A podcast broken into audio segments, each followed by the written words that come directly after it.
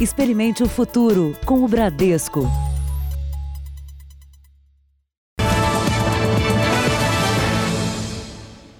Boa noite. Boa noite para você. O Jornal da Record começa mais uma edição com cobertura especial sobre o coronavírus. Agora o Brasil tem quase 8 mil casos confirmados, 299 mortes. Daqui a pouco a gente vai detalhar todos esses números. E começamos falando do impacto na economia do país, toda essa crise. Em apenas uma semana de isolamento social, o varejo acumulou perdas de mais de 60%, isso em todo o país. São os efeitos da quarentena. O setor espera medidas para conter uma onda de desemprego e também de falência. Nesta papelaria, a rotina agora é procurar, por um aplicativo de mensagens, os clientes que costumavam vir até aqui. Diariamente tínhamos um público aí de 100 pessoas, né, 100 clientes aqui na loja, e com isso tudo caiu drasticamente o movimento. O produto que está garantindo algumas vendas surgiu do pedido de uma mãe para divertir a filha em casa. Um kit de materiais escolares que logo conquistou mais clientes. Ontem saíram 20 kits. Mesmo assim, o faturamento agora chega a apenas 30% do que era antes. Já são duas semanas de portas fechadas. Para quem não vende pela internet, nenhum faturamento. No comércio de São Paulo em geral, o resultado na segunda quinzena de março foi uma queda de 53% na comparação com o mesmo período do ano passado. Só não foi pior por causa de serviços essenciais que continuam funcionando, como farmácias e entrega de comida. Mas para quem teve que parar, a situação fica mais difícil a cada dia. Em todo o país, a queda no comércio é ainda maior. Em apenas uma semana, mais de 61%. Por isso, o presidente da Associação Comercial de São Paulo diz que o setor precisa de mais apoio financeiro para enfrentar a crise, com alívio, por exemplo, na cobrança de impostos. O que mais incomoda é a não postergação dos, dos impostos estaduais e municipais. O ICMS, o ISS, o PTU tem que ser postergado. As empresas e as pessoas físicas não têm como pagar. Dono de uma loja de roupas no comércio popular, o Lauro diz que as vendas pela internet ainda são muito pequenas.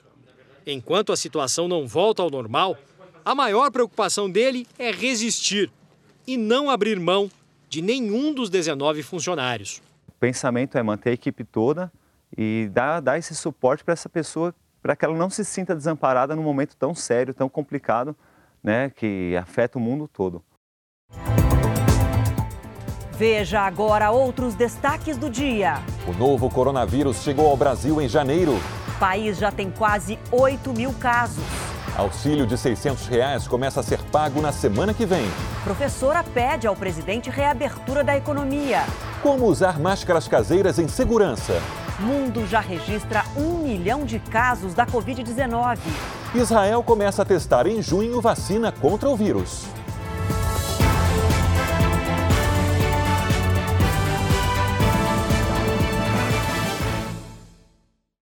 Oferecimento Bradesco Empresas e Negócios. Com você no futuro do seu negócio.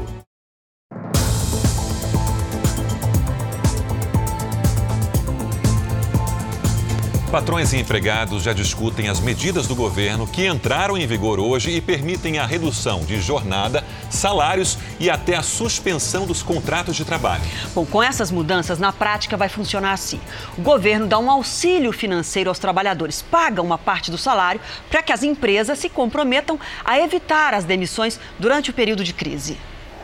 No município de Guarulhos, na Grande São Paulo, as lojas de material de construção podem abrir as portas nesse período de quarentena. Mesmo assim, o movimento caiu pela metade. A Arão tem caixa para pagar os funcionários na próxima segunda-feira, mas não sabe como será nos meses que virão. Eu nunca experimentei. Passei tantos planos lá que dividem o dinheiro por mil, nós nunca passamos esses esses problemas que nós estamos passando hoje. A medida provisória que autoriza corte de jornadas, salários e regulariza a suspensão de contratos de trabalho é uma tentativa de manter mais de 8 milhões e meio de empregos. É importante que os dois lados sejam atendidos e os trabalhadores também não podem arcar com o peso total dessa crise é, e precisam ter um suporte para a manutenção do seu emprego. As novas regras já estão valendo, mas é preciso que haja um acordo entre patrões e empregados. Em qualquer uma dessas opções, seja a redução da jornada e dos salários ou a suspensão do contrato, o trabalhador terá garantia de emprego no período em que as novas medidas estiverem valendo. Por exemplo, se a redução da jornada durar dois meses, ele não poderá ser demitido nesse tempo e também nos dois meses seguintes. É, é um momento onde há uma concessão de lado a lado. A possibilidade de você ter uma redução de salários e de jornada, ela permite que você mantenha os postos de trabalho e, ao término do período de crise, as atividades retomem exatamente como antes é, com salários iguais e jornadas iguais. Com hotéis fechados, o sindicato da categoria havia se antecipado e sugerido às redes a suspensão do contrato de trabalho, férias coletivas ou alteração de jornada e salário. Com o programa, se a redução for de 25%, o trabalhador terá 25% do valor que receberia do seguro-desemprego. Há ainda a possibilidade de redução de 50% e 70%. Mas se a opção for suspender o contrato de trabalho por dois meses, isso vai depender do tamanho da empresa. Para as menores, com receita anual de até 4 milhões e 800 mil reais, o funcionário receberá 100% do seguro-desemprego e terá os benefícios mantidos. Na loja do Arão, ele ainda faz as contas para saber qual é o melhor caminho, mas não descarta a possibilidade de uma conversa com os funcionários. Põe o time, exponha o que está acontecendo, mostre transparência, que o funcionário vai saber entender. Bom, começamos falando aí do impacto dessa crise toda na economia aqui no Brasil. Então, olha só os dados dessa pesquisa. 11% dos brasileiros entrevistados em uma pesquisa já perderam o emprego já estão sem trabalho. 69% informaram que deve cortar gastos na família. E 56% dos entrevistados disseram que não vai dar para pagar todas as contas em dia. Vão atrasar os pagamentos. E tem mais, olha só, sobre as medidas de combate à pandemia, o isolamento das pessoas, 51% consideram que o isolamento total é o mais correto a fazer agora. E 42% consideram que deveria ser o isolamento parcial, só das pessoas pessoas de grupo de risco e os mais idosos, essas é que deveriam ficar em casa. Essa pesquisa foi encomendada pelo banco BTG Pactual ao Instituto de Pesquisa FSB. Foram ouvidas 2.100 pessoas nos dias 26 e 27 de março. A margem de erro é de dois pontos percentuais para mais ou para menos e o intervalo de confiança é de 95%. Bom, nós já falamos sobre a ajuda do governo federal para quem tem trabalho, para quem tem carteira assinada. Agora vamos falar para os informais, para os autônomos. 30 milhões de brasileiros esperam o auxílio emergencial do governo federal. E é uma ajuda financeira para amenizar os impactos da quarentena sobre trabalhadores que não têm renda fixa. Sem fornecedor, Daniele não tem tecido para costurar. Sem produção, não tem o que vender e o dinheiro não vem. E o que fazer para sustentar a família de seis pessoas? As contas de consumo a gente está reduzindo ao máximo para baixar bem a conta para a gente conseguir pagar também. E aí esse mês é um mês e vamos pensar em um mês de cada vez, não é? Heloísa é especialista em tranças e atendia a domicílio. Está há 15 dias sem trabalhar. O pouco dinheiro que consegue é da venda online de toucas e fronhas e também da boa vontade dos clientes. Todos os meus clientes são maravilhosos.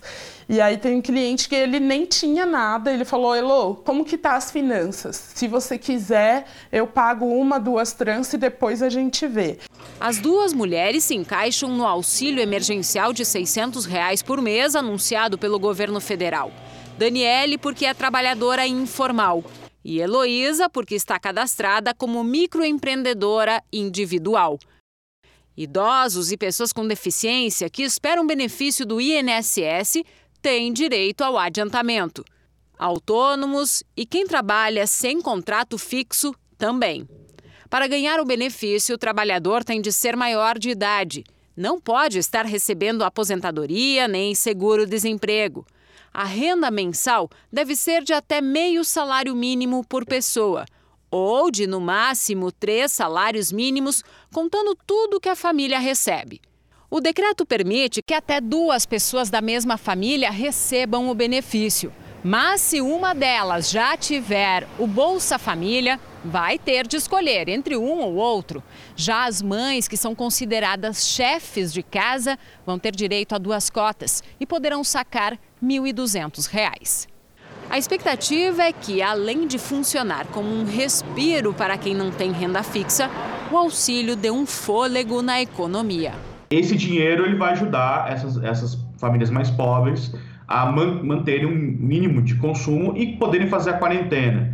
Né? Quer dizer, é, o consumo dessas pessoas representa uma parte muito importante da economia e sem isso a gente não consegue nem imaginar o tamanho do prejuízo, o tamanho da queda do PIB que a gente teria esse ano. Olha, tem muita gente ansiosa para receber esse dinheiro, o Corona Voucher, mas fica atento, porque já tem quadrilha aproveitando o momento para aplicar golpes pela internet, justamente em quem tem o direito de receber o auxílio emergencial do governo. Vamos falar ao vivo com o repórter André Hold, que vai explicar para a gente agora como é que esses golpistas estão agindo. André, boa noite. Boa noite, Adriana. Boa noite a todos. Segundo o levantamento de um laboratório de segurança digital, já são mais de 4 milhões e meio de vítimas em todo o Brasil. Um dos golpes vem sendo aplicado em gente interessada em receber o auxílio de 600 reais a ser pago a trabalhadores informais. Os criminosos enviam mensagens com informações falsas por e-mail ou por aplicativo. Aí pedem que o usuário acesse um link. Na sequência, roubam roubam os dados pessoais e bancários da vítima. As pessoas devem saber que esse tipo de contato não é feito por mensagem ou por e-mail. Quem está cadastrado no banco de dados do governo federal vai receber o benefício antes. Quem não está cadastrado deve aguardar mais um pouco pelos detalhes de como vai ser feito o pagamento. De Florianópolis, André Rode. Ok, André, obrigada. Então não clique em nenhum link que você desconfia, não conhece. A gente vai trazer todas as informações de como as pessoas têm que fazer para receber esse dinheiro, Sérgio. Toda cautela numa hora dessas. Sim. E uma liminar da Justiça autorizou a abertura de uma churrascaria em Taubaté, no interior de São Paulo. Segundo a decisão, local às margens da rodovia Presidente Dutra não pode ficar fechado porque atende muitos caminhoneiros. Depois de oito dias fechada, essa churrascaria voltou a funcionar. O proprietário conseguiu na Justiça de São Paulo uma liminar que autoriza a retomada da atividade. Na liminar, o empresário argumenta que os caminhoneiros continuam trabalhando durante a quarentena e que precisam de serviços que possibilitem o desempenho do trabalho e que a ausência de descanso e de alimentação apropriadas para os caminhoneiros e viajantes afronta a dignidade humana e coloca em risco os demais motoristas. Hoje, a Vigilância Sanitária fez uma inspeção no local. No salão, as mesas foram distribuídas com a distância exigida. Antes, o local que comportava 200 clientes agora só poderá atender 48. A gente tem um distanciamento mínimo de dois metros, né, uma pessoa da outra. Então a gente está aqui, né, com a disponibilidade da mesa, é, respeitando esses limites, aonde as pessoas né, consigam fazer uma alimentação saudável, evitando aí a contaminação no seu período aí de refeição. A reabertura surpreendeu os clientes. Eu acho que é importante que abra, tenha esse cuidado, porque a gente na estrada, nas rodovias aí não está tendo lugar para comer lanche nem almoçar. Tá aí atrasado, eu estava sem comer nada. Aí, aí quando ele falou que estava aberto, ah, que benção. O caminhoneiro que passar pelas estradas vai poder usar um outro serviço de apoio, mas pela internet. É um aplicativo que oferece informações sobre serviços essenciais, como restaurantes, postos de combustíveis, borracharia e oficina. Vamos detalhar então os números da pandemia do coronavírus no Brasil. O país já registrou, nesse momento, 299 mortes pelo coronavírus. O número é do boletim divulgado hoje pelo Ministério da Saúde. Os casos confirmados em todo o país chegaram a 7.910, quase 8 mil.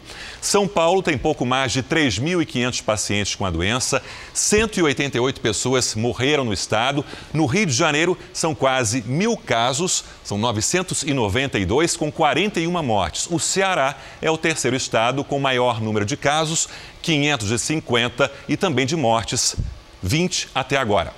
E uma força-tarefa da Secretaria de Saúde de São Paulo começou a analisar 201 mortes suspeitas que estavam no Instituto Adolfo Lutz. O resultado foi divulgado agora há pouco. 93 amostras já tiveram o diagnóstico concluído. 20 testaram positivo para coronavírus, ou seja, o número de mortes por Covid-19 no estado subiu e agora são 208. Vamos agora ao vivo a Brasília com informações da repórter Cristina Lemos. Cristina, boa noite. O Ministério da Saúde anunciou a compra de 8 mil respiradores e mais de 200 milhões de itens de proteção individual, máscaras, luvas. Quando isso chega, afinal?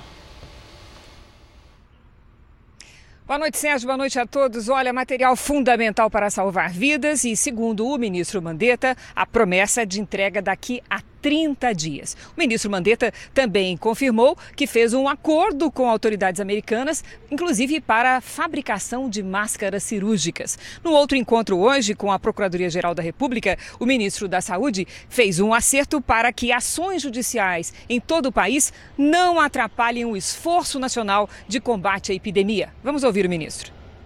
Organizar esses fluxos de comando e orientações é o que vai evitar aquela quantidade enorme de ações judiciais que entram dentro do sistema e falam assim: tira esse equipamento daqui, põe aquele equipamento aqui, pega essa máscara daqui, põe a máscara para lá. E isso ajuda a organizar do ponto de vista de ordenação de fazer e ordenação de despesas. E Cris, o ministro do Turismo participou daquela entrevista diária com integrantes do governo, falou sobre os brasileiros que estão retidos no exterior? Sim, Sérgio. O ministro Álvaro Antônio explicou que, em ajuda em conjunto com Itamaraty, o Ministério do Turismo ajudou a repatriar quase 10.500 brasileiros que estavam retidos no exterior e que ainda faltam cerca de 5 mil a serem trazidos de volta ao Brasil. O ministro explicou que está em negociação com a rede hoteleira brasileira para que eles possam abrigar médicos e, e agentes de saúde no intervalo de descanso, assim que deixarem os hospitais, evitando contágio com as suas famílias. Já a ministra das Mulheres, Damares Alves, revelou que está muito preocupada com o aumento da violência contra as mulheres. Vamos ouvir a ministra. No Brasil, nós já temos algumas indicações, como o estado de, do Rio de Janeiro, em que há uma, um anúncio de que a violência contra a mulher, a notificação da violência contra a mulher nesse período já é de 50% maior em relação ao período anterior. Por que a violência lá foi o aumento de 50%? Nós temos aí que considerar que o Rio de Janeiro sai na frente com a ocorrência do boletim de ocorrência de forma online. Em outros estados, a violência não tem crescido desta forma, porque a mulher está dentro de casa, possivelmente com agressor, não tem como sair para denunciar e não tem como usar o telefone para fazer a denúncia. O governo tenta agilizar a ajuda aos trabalhadores e deve começar os pagamentos na semana que vem. Também estuda a possibilidade da suspensão da cobrança da conta de luz para as famílias mais pobres. Um respiro. Para muitos brasileiros, são medidas urgentes diante de uma situação que piora a cada dia. No Palácio da Alvorada, uma professora desabafou na saída do presidente Jair Bolsonaro. Presidente, olha só, presidente, vim aqui, já estou vindo quase todos os dias, vim aqui pedir para o senhor, como mãe, preciso voltar a trabalhar, entendeu? Não tem condições da gente viver nessa situação. Não, não tenho, vai faltar coisa para meus filhos dentro da minha casa. Estou aqui pedindo para o senhor. E eu vim aqui pedir, não é por mim, por milhões e milhares de pessoas que estão sentindo, que estão na necessidade de ter condições, presidente, de trabalho. Eu não quero dinheiro do governo, eu quero trabalho, eu quero voltar à minha vida normal. Pode ter certeza que você fala por milhões de pessoas. Para entender o que acontece com essa professora, o Jornal da Record foi até a casa dela. A Fátima Montenegro mora na Asa Sul, um bairro de classe média alta de Brasília. É mãe de dois filhos e conta que é professora particular e que não tem dado mais aulas. Se eu trabalho, eu tenho. Se eu não trabalho, eu não tenho. E aí desesperei ontem quando saiu mais um decreto do, do, do governador que ia ficar mais um mês sem aula. Para se manter, ela tem contado com a ajuda da família. A pensão do ex-marido é para pagar o aluguel. E ainda caiu assim brutalmente? Caiu não, parou, Thiago. Se eu trabalho, não tenho dinheiro. Para as pessoas em dificuldade, o governo quer começar a pagar a ajuda emergencial de 600 reais até a próxima semana. A medida já assinada pelo presidente ainda não foi publicada porque o governo entende que tem que editar uma nova medida provisória antes. Mães de família, trabalhadoras informais vão receber R$ 1.200. O Ministério de Minas e Energia estuda dar isenção da conta de luz para as famílias de baixa renda. Jair Bolsonaro falou sobre a operação para pagar a ajuda emergencial. Tá todo vapor. Vai, semana que vem começa a pagar. Eu, eu assinei ontem, estava aguardando, dispensando outra medida provisória, porque não adianta dar um cheque sem fundo. É verdade. Tem, tem que ter o um crédito também. É a burocracia é enorme. Uma canetada meio errada é crime de responsabilidade. Dá para vocês entenderem isso? É vocês querem que eu cave minha própria sepultura? Vocês querem, vocês querem que eu cave minha própria sepultura? Não vou dar esse prazer para vocês. O ministro da Saúde também comentou sobre essa situação. Esse quadro não é bom para ninguém. Não tem ninguém beneficiado com esse quadro. Ele é ruim para todos nós. Não, ninguém mais do que nós queremos que isso daí se resolva de uma maneira rápida. Já está valendo a medida provisória que autoriza um acordo entre empresários e trabalhadores para que ocorra uma redução de jornada e de salários, ou mesmo a suspensão dos contratos de trabalho. Faremos todo o nosso possível dentro de planejamento, técnica e o melhor para dar o equilíbrio entre a saúde e e a economia das pessoas. Essa pode ser uma alternativa para reduzir o desemprego e para evitar mais situações de desespero, como o da professora Fátima. Eu só quero ter minha vida, tia. Eu e milhões e milhões de pessoas. Vamos falar agora dos testes da Covid-19. A gente sabe que tem muitos testes atrasados, inclusive de pacientes que já morreram aqui em São Paulo, por exemplo. Mas agora, uma plataforma digital vai unificar os laboratórios que fazem o diagnóstico do coronavírus no estado de São Paulo. A Giovana Rizardo traz as informações para a gente ao vivo. Boa noite, Giovana. Como é que vai funcionar essa plataforma? Oi, Adriana, boa noite para você, boa noite para todo mundo. A prioridade vai ser para os pacientes que tiveram mortes suspeitas, para testes de pacientes com mortes suspeitas e também de pacientes que estão internados em estado grave. Ter essa informação agora quer dizer também tomar decisões mais, mais rápidas, mais fáceis. A expectativa é de fazer, é, zerar a fila dos, de testes aqui do coronavírus. São 10 mil testes que devem ser feitos por dia. O diretor de testes do coronavírus, que é diretor do Instituto Instituto Butantan é o Dr. Dimas Tadeu Covas. Ele diz que hoje a maior dificuldade é a falta de insumos. Existe uma falta de reagentes no mercado internacional. Quer dizer, a secretaria tem compras em andamento, mas as companhias não conseguem entregar. Nós vamos adquirir do governo da Coreia 1 milhão e 300 mil testes de RT-PCR para identificar o vírus. E essas amostras, esse material, poderá chegar já agora no final da primeira quinzena de abril. E no Rio de Janeiro estão crescendo os registros de infectados nas comunidades. Isso é uma grande preocupação para as autoridades de saúde. Pelo menos seis casos de contaminação por coronavírus já foram confirmados em comunidades do Rio. Nessa quinta-feira, houve os primeiros registros no Complexo do Alemão e na Mangueira. Outras quatro áreas carentes já tinham ocorrências. A Rocinha, a maior comunidade carioca, ainda não tem casos confirmados da Covid-19. Mas as mortes de dois idosos estão sendo investigadas por suspeita da doença. Por causa do grande número de pessoas vivendo em casas pequenas e da movimentação nas ruas, essas regiões são um dos principais desafios no combate ao coronavírus. Hoje, a Prefeitura distribuiu 3 mil kits de higiene para idosos que moram nas comunidades. Para um dos líderes comunitários da Rocinha, muitos moradores ainda não estão levando a sério os riscos da pandemia. Eu vejo muitas pessoas hoje andando na rua, não preocupada com realmente com essa situação. A Rocinha hoje não tem casos confirmados, mas nós estamos cercados de casos, a Gávea, Leblon, São Conrado. A Secretaria Estadual de Saúde informou que os testes rápidos para detectar a doença devem começar a ser realizados na próxima semana. Os profissionais vão ser orientados sobre como usar o kit. 1 milhão e 200 mil que compramos e é um número mais do que suficiente para a gente entender como é que está a epidemia no nosso meio, só precisa ser usado da forma adequada. Vamos agora ver os números da Covid-19 no mundo todo. Olha, um dia marcante porque o número de pessoas infectadas passou de 1 milhão, quase 1 milhão e 8 mil pessoas infectadas. As mortes até agora, essa doença já provocou 52.771 mortes em 181 países que foram infectados até agora. E o número de pacientes recuperados da doença até agora é de 210 mil, um pouquinho mais de 210 mil.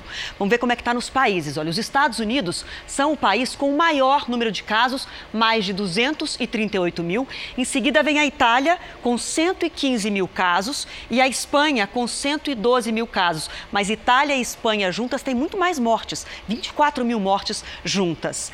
A gente também tem que fazer uma comparação com a situação da malária, uma outra doença. É claro que a Covid é muito grave, não tem remédio, não tem vacina, mas a malária, por exemplo, infecta mais de 220 milhões de pessoas e mata 400 mil pessoas em um ano.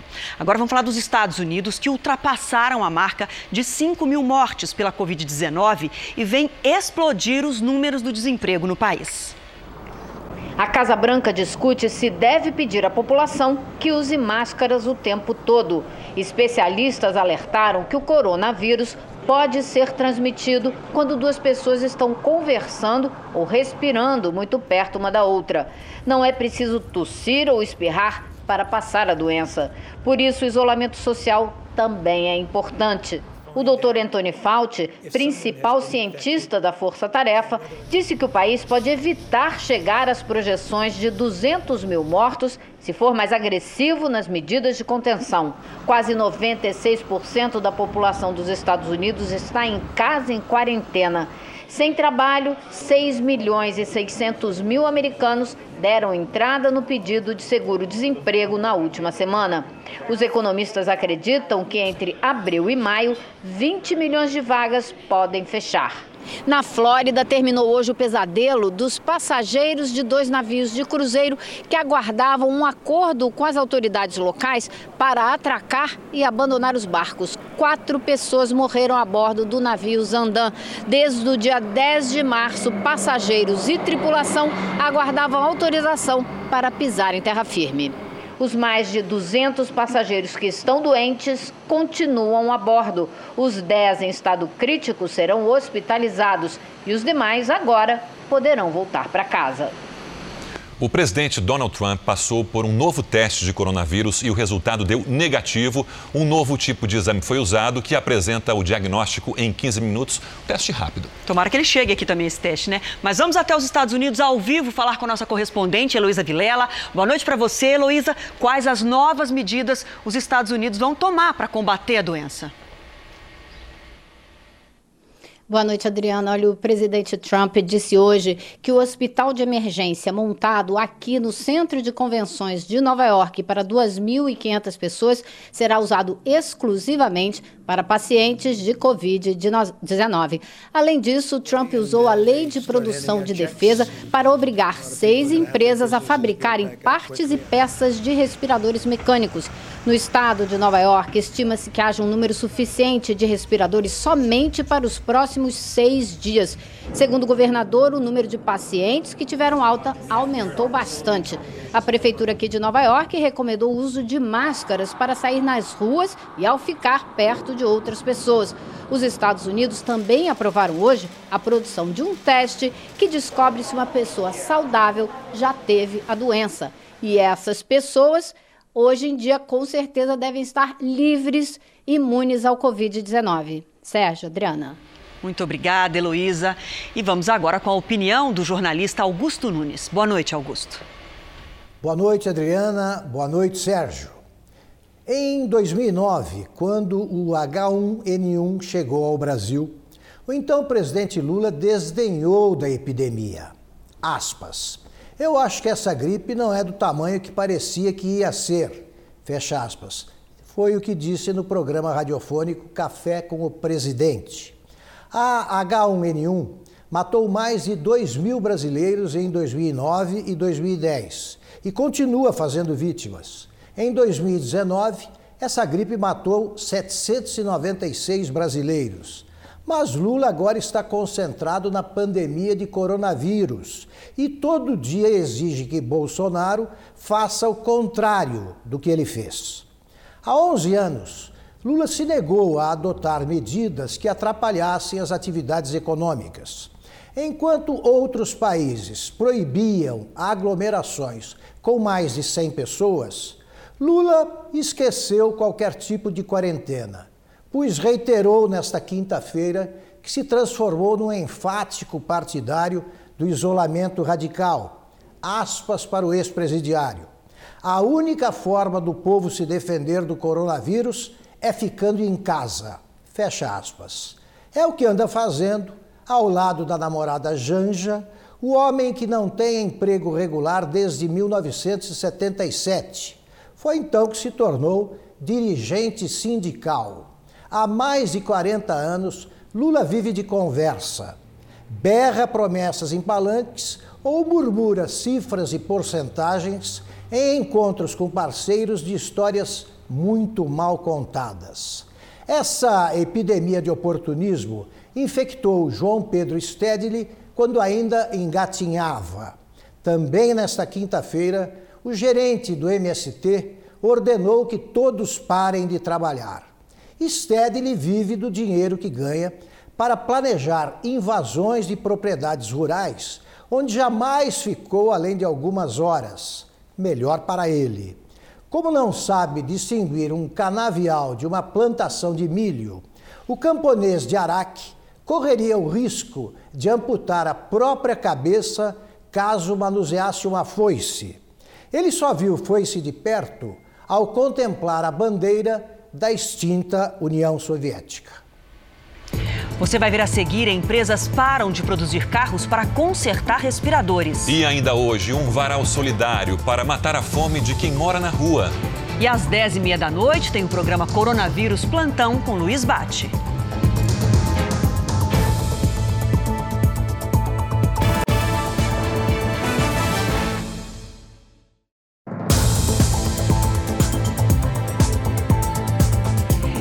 De carros e autopeças, 11 empresas do setor automobilístico do país estão usando seus equipamentos e funcionários para consertar respiradores mecânicos. Os funcionários dessa montadora, que fica em Gravataí, na região metropolitana de Porto Alegre, são todos voluntários. Com a ajuda do Senai, eles aprenderam a consertar respiradores mecânicos. Os técnicos retiram o equipamento, fazem, realizam a manutenção, o diagnóstico nas bancadas e ele segue para calibração e uma vez calibrado e certificado, ele vai retornar aos, aos hospitais. A montadora recolheu os aparelhos em hospitais e empresas do setor da saúde. Só aqui no Rio Grande do Sul, a Secretaria de Saúde identificou 76 ventiladores estragados nos hospitais do estado.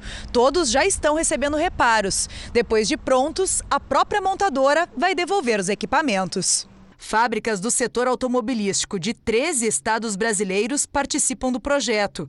Pelo mapeamento feito junto com o SUS, 3.600 respiradores vão ser recuperados na parceria. Então, quanto mais rápido nós podemos recuperá-los, vai ser mais vidas que nós vamos salvar.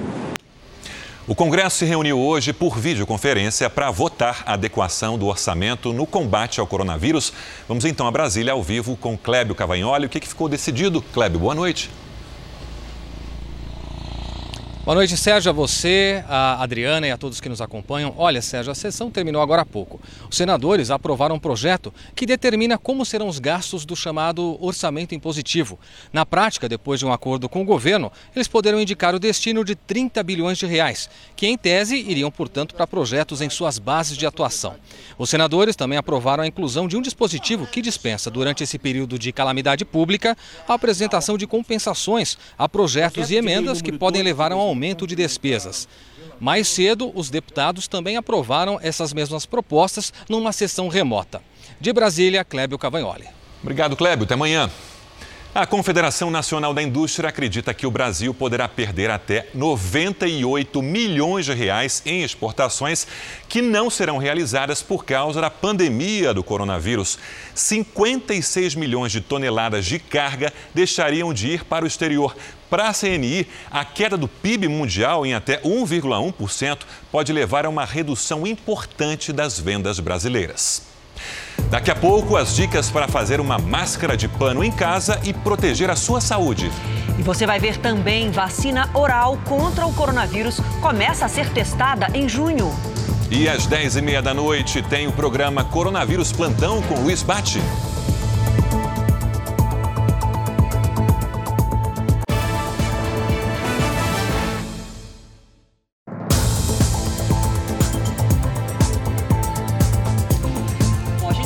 Milhões de estudantes estão sem aula em todo o país. Mas muitas escolas estão de portas abertas para imprimir as tarefas e oferecer a merenda para quem não tem o que comer em casa. Em escalas diferentes, o isolamento social mantém longe da escola quase 50 milhões de estudantes. Dá uma tristeza, né? A gente está passando nessa fase difícil e nossos filhos cobram bastante a gente, né? Eles são pequenininhos, eles ficam em casa ansiosos, eles não entendem. A gente passa pelos corredores, né? E aí a escola vazia perde todo o sentido, né? Da escola. A gente está com muita saudade dos alunos. Só na rede pública são quase 40 milhões de alunos. Nesse período excepcional, a carga horária mínima de aulas, de acordo com a faixa etária e série, vai continuar valendo, mas o ano letivo passa a ser mais flexível. As instituições de ensino estão dispensadas do cumprimento dos 200 dias letivos para a educação básica. Talvez elas tenham que usar sábados, feriados ah, no segundo semestre. Ah, nós vamos ter que ter uma, um, um pacote de uh, soluções para quando as aulas retornarem. A medida provisória também vale para os 10 milhões de estudantes das escolas particulares, que estão se reunindo para definir estratégias de conduta. Vamos fazer um pouco a distância, um pouco o trabalho domiciliar. No final do ano, os filhos de vocês, os nossos crianças e jovens, terão condições de seguir a sua vida escolar sem nenhum prejuízo pedagógico ou desenvolvimento. Essa escola pública tomou várias medidas com os recursos que tinha. Além de plataformas online, Miguel, da secretaria, fala com os pais por mensagens, pelo celular. Fábio imprime as tarefas e os exercícios para aquelas famílias que não têm computador ou impressora em casa. A escola é próxima, não tem tanta dificuldade, então só vim aqui realmente para retirar o material. As dificuldades vão além do conteúdo passam por uma questão financeira que atinge muitas famílias, onde a merenda, para muitos, a única refeição do dia, faz uma falta danada. Não tem o que comer em casa. Às vezes até pede para levar um pouquinho para o irmão, para a irmã. Tia, qual o cardápio de hoje? Só que nessa escola, em Santana de Parnaíba, na região metropolitana de São Paulo, são mais de 1.200 crianças e adolescentes fora das salas de aula. Só um departamento está funcionando a todo vapor. É a cozinha da escola que, mesmo nesse período de quarentena, está oferecendo 300 refeições por dia. Só hoje, as cozinheiras fizeram mais de 100 quilos de alimento que serão retirados por crianças e famílias carentes. Muitos vêm pra, só para comer, né? Eles vêm para estudar, lógico, mas assim, a alimentação para eles ajuda muito. Ao meio-dia, a porta do ginásio se abre. Os pais cadastrados vêm buscar a marmita, que muitas vezes alimenta a família inteira. O almoço mesmo não é feito, nem é feito em casa. No momento não, porque a marmita está ajudando, né? Faz diferença, né? A Organização Mundial da Saúde estuda um protocolo para que todos passem a usar máscaras de proteção em países ameaçados pelo coronavírus. E com isso, as autoridades brasileiras publicaram informações sobre a melhor maneira de fazer uma máscara de pano caseira. Com estampas variadas, Ana Paula vai dando forma a diferentes modelos. No começo, as máscaras eram para ela mesma. Em pouco tempo, Ana Paula já trabalha por encomenda. Você tem feito quantas por dia? Uma média de 40, 50. Como não há máscaras industriais suficientes no mercado, é essa aqui, artesanal, feita de pano, que deve se tornar uma grande aliada contra a disseminação do coronavírus. Acho que máscaras de pano para os comunitários funciona muito bem como barreira, não é caro de fazer, faça você mesmo, tem na internet, faça a sua máscara de pano nos comunitários e lave com é, hipoclorito, de, é, né, água sanitária, cândida, lave por 20 minutos, SEC, tenha quatro ou cinco, de uso pessoal, sua, de mais ninguém, você mesmo lava quando chega em casa, reaproveite, porque agora é lutar com as armas que a gente tem. Para fazer as máscaras, o Ministério da Saúde deu algumas orientações. O tecido em camada dupla deve medir 17 por 21 centímetros. Na parte de cima, que vai ficar em contato com o nariz, deve-se colocar 9 centímetros de arame. Pode ser aqueles de fechar embalagens. Depois, passar a costura com três dobras para ficar firme. É importante também reforçar o nó no elástico que vai ser costurado nas laterais. É Entre os especialistas, é consenso. O uso da máscara não elimina outros hábitos de higiene. Importante que, além das máscaras, a gente tenha cuidado com as nossas mãos. Sendo assim, ao colocar as máscaras, você procure pegar pelas alças, não pela frente, e evite o contato das suas mãos no rosto, em várias cidades, brasileiros contribuem para que mais pessoas tenham acesso a máscaras eficientes e baratas. Um mutirão se formou em uma universidade do Rio de Janeiro para produzir máscaras em equipamentos 3D. Elas serão distribuídas de graça a profissionais de saúde. Em Campo Grande, 60% do trabalho em uma empresa de uniformes estão voltados para a confecção de máscaras de tecido e roupas hospitalares. Mais uma iniciativa para doação. Em Goiânia, todo o estoque de uma indústria de roupas masculinas virou matéria-prima para máscaras artesanais. Em Jaú, no interior de São Paulo, funcionários da Santa Casa é que estão fazendo máscaras para distribuir entre médicos e enfermeiros. A meta são 300 por dia.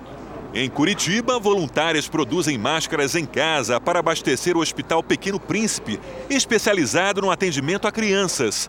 São pessoas como a costureira Rose, que agora só produz máscaras contra o novo coronavírus. Aí eu estou usando tricoline, tricoline branco e tricoline estampado.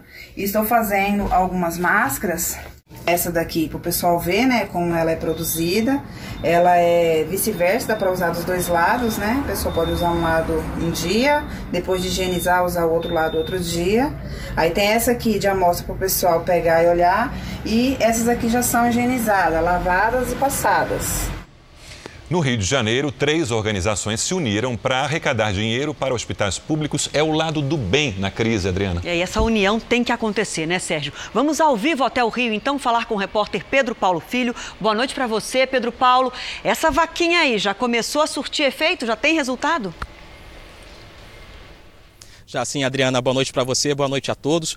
O Hospital Universitário Clementino Fraga Filho, aqui da Universidade Federal do Rio de Janeiro, já começou a construção de 60 novos leitos de terapia intensiva, com dinheiro arrecadado nessa iniciativa.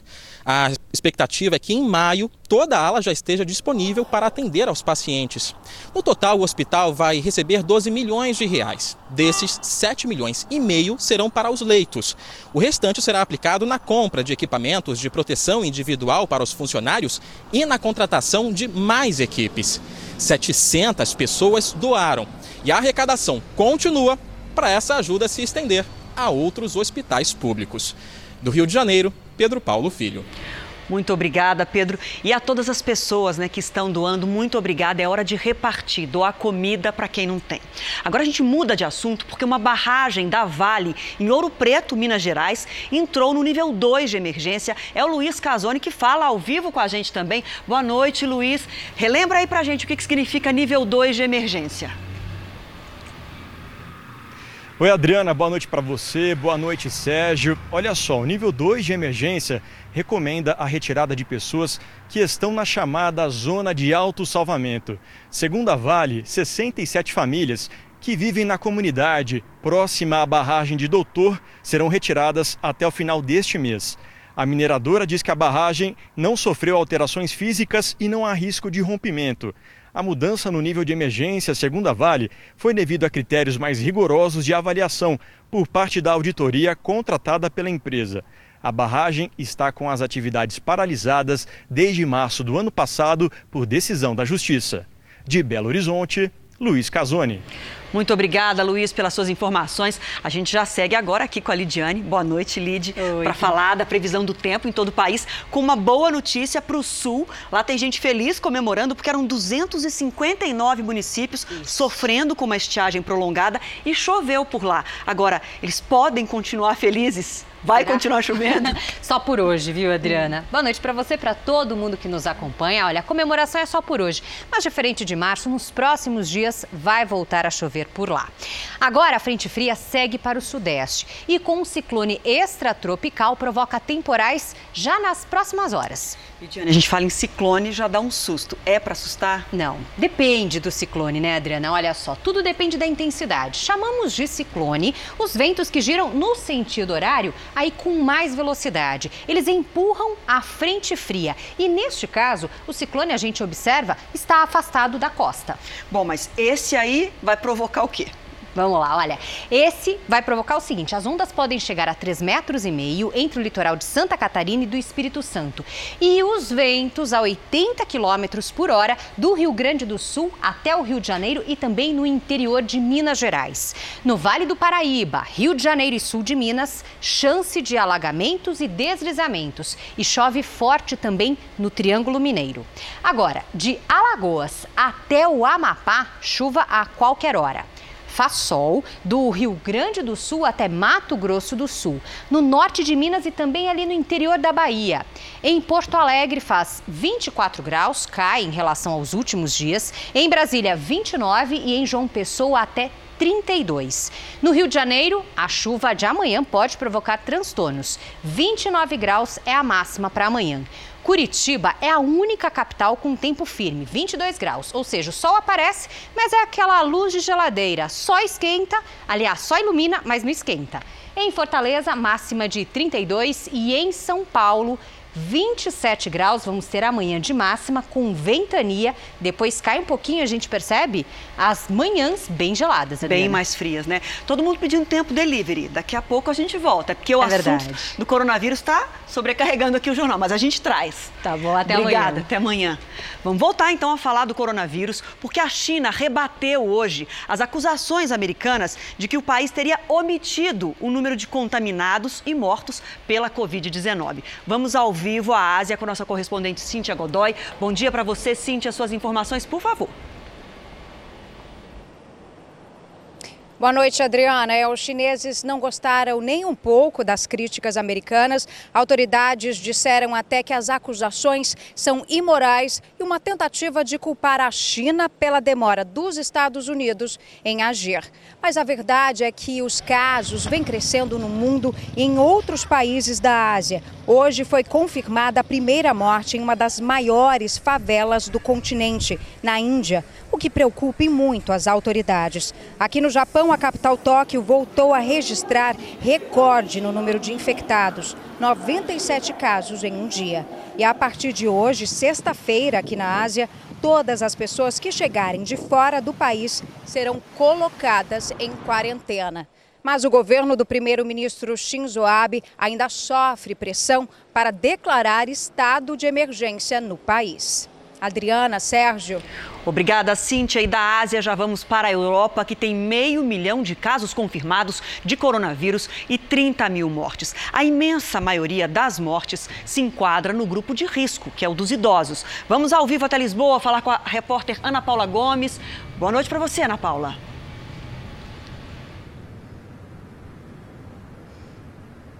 Boa noite, Adriana, Sérgio. Segundo a Organização Mundial da Saúde, mais de 95% das vítimas fatais aqui na Europa tinham mais de 60 anos. A Itália registrou hoje mais 760 mortes, na Espanha foram mais 950.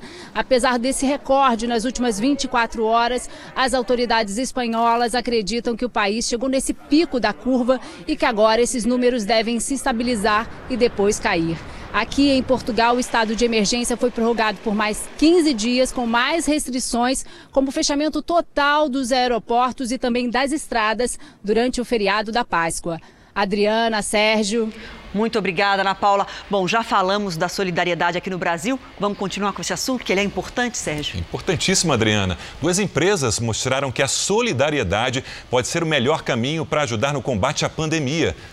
Esse hotel de luxo na Austrália abriu as portas para abrigar moradores de rua e evitar que o vírus se espalhe entre eles. E uma empresa de sapatos de plástico nos Estados Unidos decidiu doar pares para os profissionais de saúde. Catadores de material reciclado de Belo Horizonte encontraram pela cidade doações que podem fazer muita diferença para quem passa por dificuldades numa hora dessa. Todo dia, o Alisson sai cedo de casa e anda pelas ruas do centro para recolher material reciclável, como alumínio e papelão. Só que ultimamente está difícil achar matéria-prima para vender. Está difícil para nós. Os alimentos pendurados apareceram na hora certa. Dezenas de kits com biscoitos, sucos e doces à disposição dos moradores em situação de rua. A gente estava sem dia, a gente está com fome já. Gostei, multiplica e doa para nós. Para evitar aglomeração, o local foi cuidadosamente escolhido a grade do Parque Municipal, bem no centro da capital mineira. Como os voluntários não podem ir a hospitais, asilos e creches, eles pensaram em uma outra maneira de ajudar. Acompanhando este trabalho aqui, é até difícil saber quem está mais grato: quem recebe ou quem doa. Emocionada, né? Débora fez um vídeo para mostrar como embalou os pacotes em casa, junto com as filhas. Tudo feito com muito carinho e cuidado, principalmente com a higiene. É a que mais sente, né? Porque não tem para onde correr, não tem reserva, a maioria nem familiar tem, né? O gesto solidário chamou a atenção de muita gente. Mais tarde eu vou embora, comer um biscoito. O mundo tem muita gente e poucos seres humanos. E o brasileiro é especialista nisso, Tua né? terra, Adriana. Em ajudar. É isso aí. E nós seguimos com a tradição de encerrar o Jornal da Record com esperança. Uma vacina que combate o coronavírus está em estágio final de produção em Israel. Os testes em humanos começam no dia 1 de junho. Os cientistas trabalhavam há quatro anos em uma vacina para o vírus da bronquite aguda das galinhas e perceberam que ela poderia funcionar também para a prevenção da Covid-19. Já na Austrália, 4 mil profissionais da saúde serão vacinados com a BCG, normalmente usada contra a tuberculose. A intenção dos testes é aumentar a imunidade para permitir que eles continuem trabalhando com um risco menor de infecção pelo coronavírus. E agora uma última informação, o governo acaba de publicar no Diário Oficial a ajuda emergencial de 600 reais a trabalhadores informais. Portanto, a lei já está em vigor. O Jornal da Record termina aqui e à meia-noite e meia tem mais JR. Fique agora com a novela Amor Sem Igual e às 10h30 da noite tem Coronavírus Plantão ao vivo com Luiz Bate. A gente volta a se encontrar amanhã aqui no JR. Até Boa lá. noite e até amanhã.